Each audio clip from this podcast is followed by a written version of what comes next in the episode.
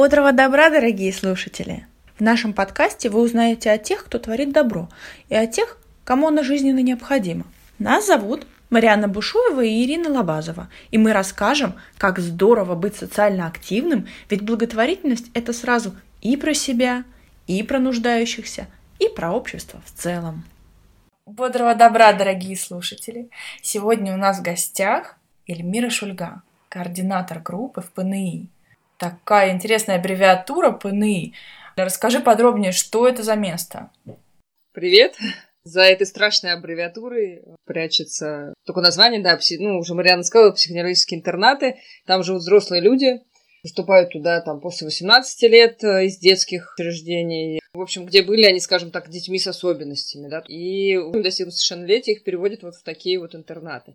Либо же они могли быть до этого в семье, подросли, уже родственникам тяжело стало за ними присматривать, не то чтобы ухаживать. У нас, например, такой контингент в нашей группе, который к нам приходит на занятия, все, в общем-то, ходячие, с руками и ногами, как бы это люди, да, ребенок пятилетний или десятилетний, ну, десятилетний, наверное, нет, как пятилетний, да, ты вроде как он у тебя все соображает, сам делает, уже помогает тебе, но, тем не менее, тебе там надо присмотреть, чтобы он, не знаю, решил что-нибудь приготовить, как-то это закончилось странно, каким-то пожаром, например. У тебя очень много крутых историй, и сегодняшний выпуск обещает быть интересным. Расскажи, пожалуйста, кем работаешь? Может быть, у тебя есть какие-то интересные хобби помимо этого сложного волонтерского выбора быть координатором mm-hmm. группы? Ну, у меня никак не связана профессия с э, психологией, пока что, по крайней мере. Социальной работы совершенно нет, я далека, я работаю в банке, занимаюсь развитием продуктов, занимаюсь йогой несколько лет, мне она очень сильно помогает в жизни, йога Энгара. Люблю шить, люблю готовить, люблю что-то делать руками, потому что, на мой взгляд, это такое волшебство, колдовство. Мне кажется, хорошо, когда женщина что-то делает своими руками, потому что энергетика передается таким образом во вкусную еду, а, в красивую игрушку, если ты шьешь игрушку. Я люблю шить игрушки. Главное находить на это время, конечно, и это еще так ресурс так восполняет. У меня была однажды такая мысль, можно на дни рождения им что-то заранее шить, но я поняла потом, что я просто физически не успею, потом получится, что я кому-нибудь подарила, а кого-нибудь не успела. Да, там. Но у меня есть такая мечта с ними что-нибудь шить. Либо надо будет какие-то детские иголки покупать набор, но мы с ними пробовали делать куклы-мотанки. Такие народные куклы, которые делаются из лоскутков. Достаточно быстро, потому что есть простые вариации этих кукол. И мы с ними сделали, вот всем очень понравилось. Потом разыграли маленькую, коротенькую совсем сценку такую, хоровод какой-то водили, знакомились с этими куклами. Вообще все, что касается вот такого элемента игры, несмотря на то, что это взрослые люди, да даже для самих волонтеров, сценки, мини-спектакли очень хорошо проходят, весело. Я знаю, что дело это очень непростое, одно из самых сложных, наверное, волонтерств с взрослыми особыми людьми. А как ты выбрала такую деятельность? Это вообще мой первый волонтерский опыт. Я когда выбирала группу у даниловцев, отталкивалась от того, э, где нужнее всего, то есть где меньше волонтеров, туда пойду. Конечно, у меня были выписаны в первую очередь группы детей э, с особенностями, и мне попалась, тогда была только одна группа со взрослыми, мне попалась э, тоже информация на сайте, я их себе записала, потому что мне что-то взгляд зацепился, заинтересовал меня. Но для первого опыта мне было что-то страшновато. Ну, не страшновато, непонятно, как это я на потом, думаю, оставлю, на вторую, там, третью, там, группу. На самом деле, когда пришла на собеседование, задала вопрос, где сейчас нужнее, оказалось, что во взрослом, во взрослых интернатах со взрослыми всегда нужнее волонтеры, там их меньше почему-то, да. Также людей, как и меня, это останавливало что-то, вот какой-то страх, неизвестность, а дети вроде понятнее. То есть совсем недавно ты была дефицитным волонтером, а сейчас сама, наверное, страдаешь от дефицита волонтеров в этой сфере. Ты думала, как на это можно повлиять? Как объяснить людям, что посещать особых взрослых нужно и важно? И почему это важно? На самом деле очень нужно, потому что к ним, к большинству вообще никто не приезжает никогда кому-то приезжают редко. Мы чаще все равно приезжаем, мы каждую неделю стабильно, каждое воскресенье. Это про одиночество в первую очередь. Ну, мы такие, как бы, мы не родственники, мы не, их не заменяем, и, конечно, ни в коем случае ничего такого. И даже я не люблю слово «друзья», для меня, ну, что-то про другое «друзья», да. Больше как хорошая, веселая компания. Я очень люблю говорить там клоуны, ну, лично про себя, клоун, аниматор. Ну, потому что я люблю клоунов, и мне, я не считаю это унизительным. Мы все таки такое про развлечения, какие-то в какой-то мере про занятия, да, творческие, но такое все с позитивом, достаточно расслабленно. И это, кстати, важно. У ребят вселять уверенность даже в том, что ты без проблем сделаешь эту поделку. Потому что мы когда начинали только вот три года назад, постоянно звучало «у меня не получится», «я не могу», я никогда не делал, как это все у меня. Вот сейчас звучит только от одного человека, который вот это делает, так играет она так. Вот. А остальные уже все уверены, настолько все хорошо делают. Вы раскрываете их потенциал и заставляете их хотеть делать больше. Как оказалось, да, хотя волонтерство ни в коем случае это не про KPI, результаты, на результат работать, это, конечно, не об этом, мы, это везде звучит, на семинарах и везде. Но, тем не менее, когда мы увидели изменения, очень сильные изменения, это было таким бонусом дополнительным, и это очень сильно нас самих мотивирует дальше приходить, придумывать новые занятия. Ну, элементарный пример, были люди, которые не разговаривали. Взрослые люди, которые не разговаривали. Они начали разговаривать. Я вот сейчас говорю, у меня у самой мурашки. Изменения — это очень интересная, мотивирующая тема. А расскажи какой-нибудь случай из вашей практики, когда вы увидели изменения у одного из подопечных. Катя, например. Ну, вообще у Кати самые яркие особенности внешности. У нее срощенные пальцы на кистях и на лице как-то вот складка такая большая на лбу. Но это меньше бросается, конечно, в глаза. Я в Кате вижу, я в каждом вообще человеке вижу что-то прекрасное. Я не знаю, может, это звучит как-то наигранно, еще что-то, но я вот с этим живу всю жизнь. В Кате я вижу огромные ее голубые глаза, несмотря на всю окружающую там какую-то, может, некрасивую внешность. Когда я начала ходить, у меня почему-то она сразу зацепилась. Она никогда ни на что не жалуется. Очень идеальнейше все делает вот этими своими руками, такими со срочными кистями. И лучше всех. Мне кажется, она отказник с самого детства, а ей уже так нормально, за 40. Я думала, она не говорит. Ну, то есть я слышала какие-то там чуть-чуть слова от нее, привет, и практически вот и все. У нее еще зубов там практически нет. И однажды где-то, наверное, полгода ходила, и поскольку, как я говорила, люблю готовить, хотела с ребятами попробовать. Они никогда не готовили, потому что им все уже готовое приносят, как чего какие блюда берутся, да, даже некоторые продукты они не знают. И мы попробовали на масленицу с длины жарили. Еще смешно, я в кабинете гражданской обороны и чрезвычайных э, происшествий, по-моему, у нас тогда в таком кабинете проходили занятия. Там такое выделили. И вот мы там жарили на этой плитке несанкционированно, никому не сказав, вот эти вот блины. Все, конечно, здорово получилось. В общем, я ребятам э, как-то заполняла паузы между процессами и рассказывала про продукты.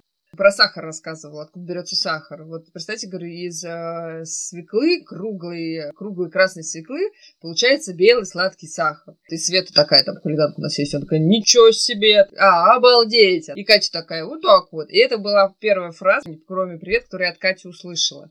Я такая думаю, ничего себе, Катя слово какое-то выдала. Я не могла понять, она нас понимает. Когда задаешь вопросы, такие детские, им, конечно, надо задать детские вопросы, кто-то там отвечает. На тот момент она даже ничего не говорила. Потом она начала повторять слова вслух за кем-то. Сейчас прошло там, два года с того момента. Мы пришли в этом сезоне осенью, у нас летом каникулы, и был новый волонтер, знакомились, и она подошла и сказала целую фразу этому новому волонтеру, конечно, непонятно, мы переводили, потому что мы уже разбираемся. И, в общем, я со второго раза переспросила, оказалось, она как ты поживаешь? Вот так вот она говорит. Вот. Как ты поживаешь? То есть она целую такую длинную фразу сказала. Было, что она уже отвечала, другие слова разные отдельные говорила. Ну, это так греет душу. У нас еще есть девочка маленького роста. Вообще тоже ни одного слова не было понятно. Все вот два года. Она такая... Все время смеялась. Однажды мы разыгрывали спектакль, ей выпала роль бабочки. У нее прям идеально получилось, она порхала, и вот она с тех пор Аня бабочка. В этом сезоне, тоже осенью, мы от нее услышали слово «мама» четко так. Вот не знаю, что у нее там в жизни произошло. Сейчас Танечка еще стала больше слов говорить, мы стали ее лучше понимать уже. Сами проживающие, кто говорят, да, Аня так стала, Аня говорить начала. Вот, то есть они сами, которые с ней годами живут, там же все люди, все одни и те же, все вместе живут. И Галя такая, которая сама плохо говорит, у нее такая рту все время, у нее такие особенности физиологические, как это, а не говорить стала такая тоже деловая. Это классно. Волонтеры интересные и становятся такими близкими, что с вами хочется общаться, и это вынуждает людей делать больше, чем они могут. Это круто. Я думаю, что определенно у нас всегда получается чуть больше. Знаешь, даже вот бывает какой-то волонтер говорит, не, вот это им сложно. Я вот ненавижу вот эти вот фразы, честно, вот прям откровенно скажу, ненавижу, когда говорят, это они не справятся, они не потянут, надо попроще. Вот или как, знаешь, так иногда про детей говорят. Не люблю. Давайте мы попробуем, а там посмотрим. Потому что, ну, если будет что-то идти не так, мы в процессе скорректируем, да, и это... И потом, э, естественно, всегда получается поделка не такая, которая у тебя красивенькая на рисунке. Даже у тебя у самого такая может не получиться. Но им всегда нравится. Мы когда какие-то более сложные поделки там начали делать, какой-то топиарий, там вот это дерево такое кофейное, да, а мы делали из собранных а, природных материалов. Каштаны, желуди. И у нас получилась такая полная фигня, и мы такие сами смотрим, что это такое, волонтеры. А им самим, о, смотри, как красиво получилось, и такие гордостью с этими поделками фотографируются.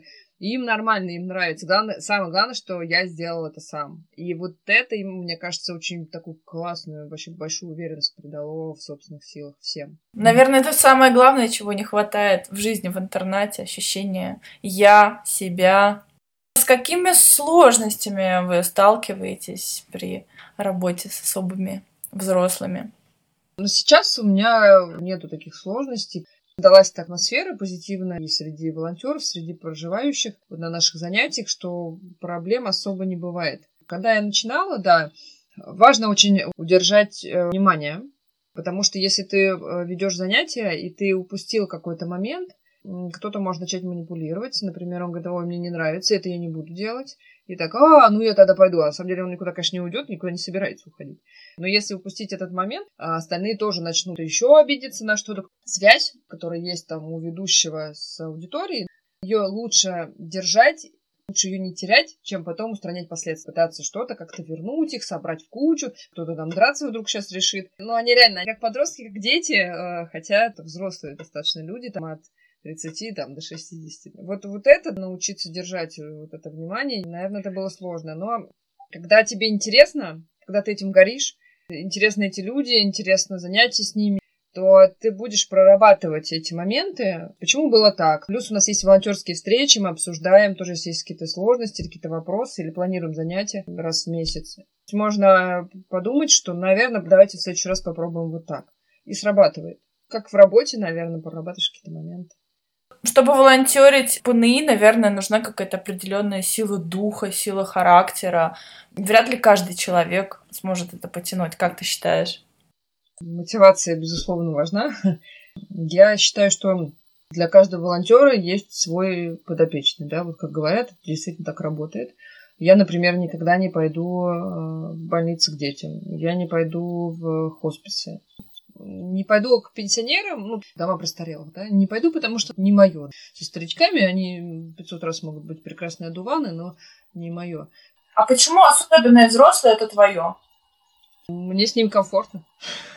Мне с ними интересно. Мне с ними весело даже. У меня мама воспитатель. Мне много чего передалось оттуда. А я в детском саду зависала, не могла какие-то даже занятия проводить. И мне как-то это близко, все вот эти вот занятия, так, творческие или занятия с детьми. При этом почему-то мне интересно, что со взрослыми людьми можно проводить такие занятия. И мне почему-то прикольно, а, вроде как как дети, а вроде как и взрослые. Или вот скажи, что у ваших подопечных самое любимое? Какой мастер-класс? Может быть, они даже просят иногда лишний раз это сделать? Просят, они очень любят кулинарные мастер-классы. Ну, как я говорила, готовка такого волшебства.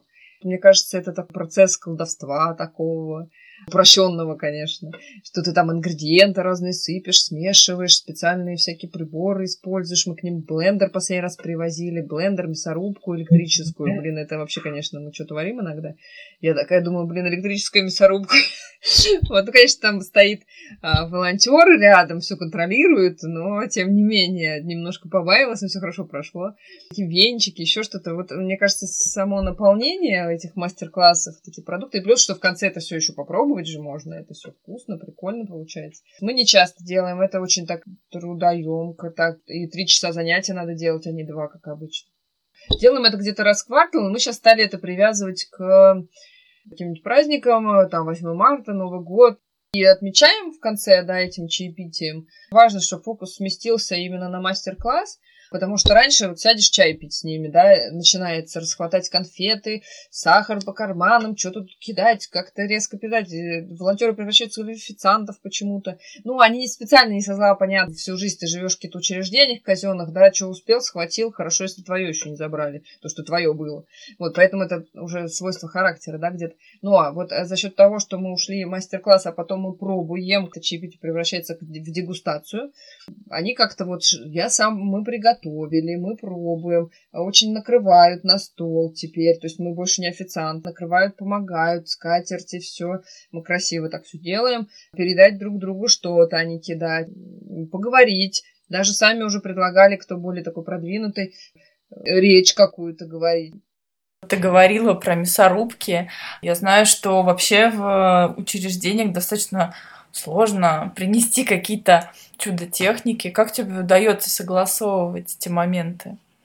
У нас очень хорошие отношения с администрацией. Здесь курирующий замдиректора по социальной работе Ольга Валерьевна прекрасные вообще с ней отношения. Мы какие-то такие, на мой взгляд, э, ну не то чтобы родственные души, это, конечно, громко сказано. У нас день рождения у меня 22 июля, у нее 23 июля. И мы друг друга быстро, хорошо понимаем. И у нас еще есть такое контактное лицо, само сложилось. Э, психолог в мужском отделении Мария, просто тоже обалденнейший человек, вот на своем месте. И они нам помогают. Там есть реабилитационная кухня. Сотрудники интерната тоже проводят занятия, и кулинарные в том числе занятия проводят, но больше они проводят с ребятами, у которых потенциал больше, и которые гипотетически могут однажды восстановить дееспособности, выйти, выйти в жизнь, да, выйти из интерната. Поэтому вот есть такая кухня, она используется, там хорошая техника, хорошая посуда, все есть. А, ну и свою мы тоже приносим, так просто удобнее. Мы теперь вот не вот тот самый первый раз, когда я рассказывала про блины, а это был такой несанкционированный раз. Вот мы втихаря это все сделали. Сейчас уже все официально. Мы, значит, говорим, будет мастер-класс кулинарный, все, нам открывают. Они нас не спрашивают, какую технику мы принесем. это на нашей ответственности. Конечно, я как координатор отвечаю за безопасность. Ребята, на самом деле, очень аккуратные, они боязливые. Они лишний раз никуда не влезут, ни в какую мясорубку, электрическую, не электрическую. Очень побаиваются. Еще надо уговаривать, чтобы некоторых возьми, подержи на мастер-классах, вот даже в том, как э, люди разбивают яйца, очень виден характер. Яйцо казалось сложно разбить, если у тебя нет этого навыка, пластиковую миску особенно. Нож я не даю. Один там будет вот 20 раз бить, бить, и мимо его куда-то в итоге разольет, или так и не разобьет. Другой подходит, Галя уверенно подходит, раз берет, раз стуканула, с первого раза у нее все получилось. Третий там что-то будет об стол это делать. Такой темперамент, он даже вот э, в таких действиях простых э, выражается. Самый любимый, конечно, у них вот кулинарный мастер-класс. Ты говорила про выйти в жизнь. Были ли на вашей практике ситуации, когда кому-то восстанавливали дееспособность? Ну и вообще в полномочиях ли волонтера содействовать выходу подопечных из учреждения в большой мир? Есть а, другие организации, фонды, вот у Марины Рис в том числе, а, которые помогают э, восстанавливать, поскольку там юрист, у них, да, они помогают восстанавливать дееспособность отдельным ребятам, это получается, насколько я знаю. Насколько я слышала, не всегда, даже кто восстановил, не всегда они в итоге оказываются готовы к этой жизни сами же. Это иногда сами потом возвращаются, потому что ну, не готовы.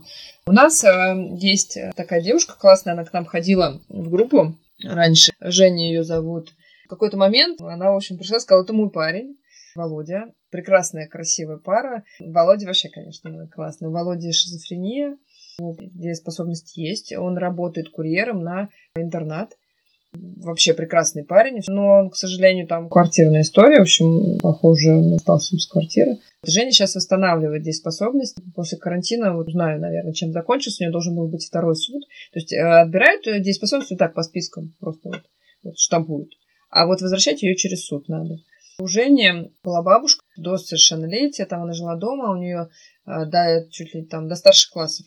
Она ходила, даже танцами занималась. А потом умерла бабушка, и все, ее вот отправили в такие вот места. Да, у нее уже, конечно, есть особенности, но они такие больше психологические, это не отсталость. Я что поразилась с этой парой, вообще тогда первый раз узнала, что там могут быть отношения в интернатах что ребята, ну, такие отношения похожи на такие отношения совсем подростков, хотя им там за 30 ребятам. И выглядят они как подростки. Женя такая балмошная такая, вспыльчивая. Вот Володя ей э, готовит завтраки по утрам, всегда ее успокаивает всячески, вот э, обеспечивает их там. Ну, вот они как раз на, эти, на этой реабилитационной кухне это все делают. То есть вместе завтракают, все как положено. Романтично достаточно. Танцами они занимаются вместе тоже, на праздниках танцуют.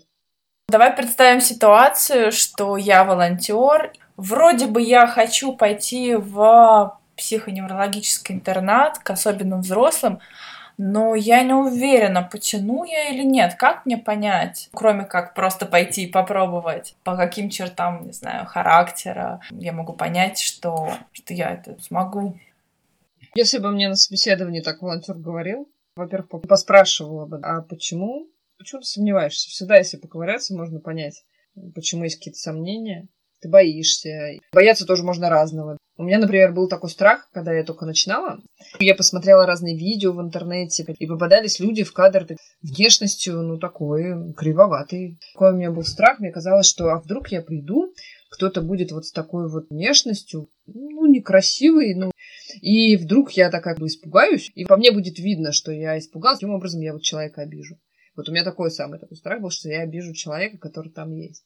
На самом деле это все развеялось сразу, моментально. Вообще я говорю так волонтерам, когда нельзя ходить, нельзя продолжать, когда жалеешь, нельзя. Это, во-первых, обидит человека. Ну, все равно человек почувствует. У нас был как раз такой пример. Девушка приходила, классная, все, посидела, посмотрела. Я смотрю, она еще в течение, под конец занятия, как-то совсем в сторону села и как-то смотрит.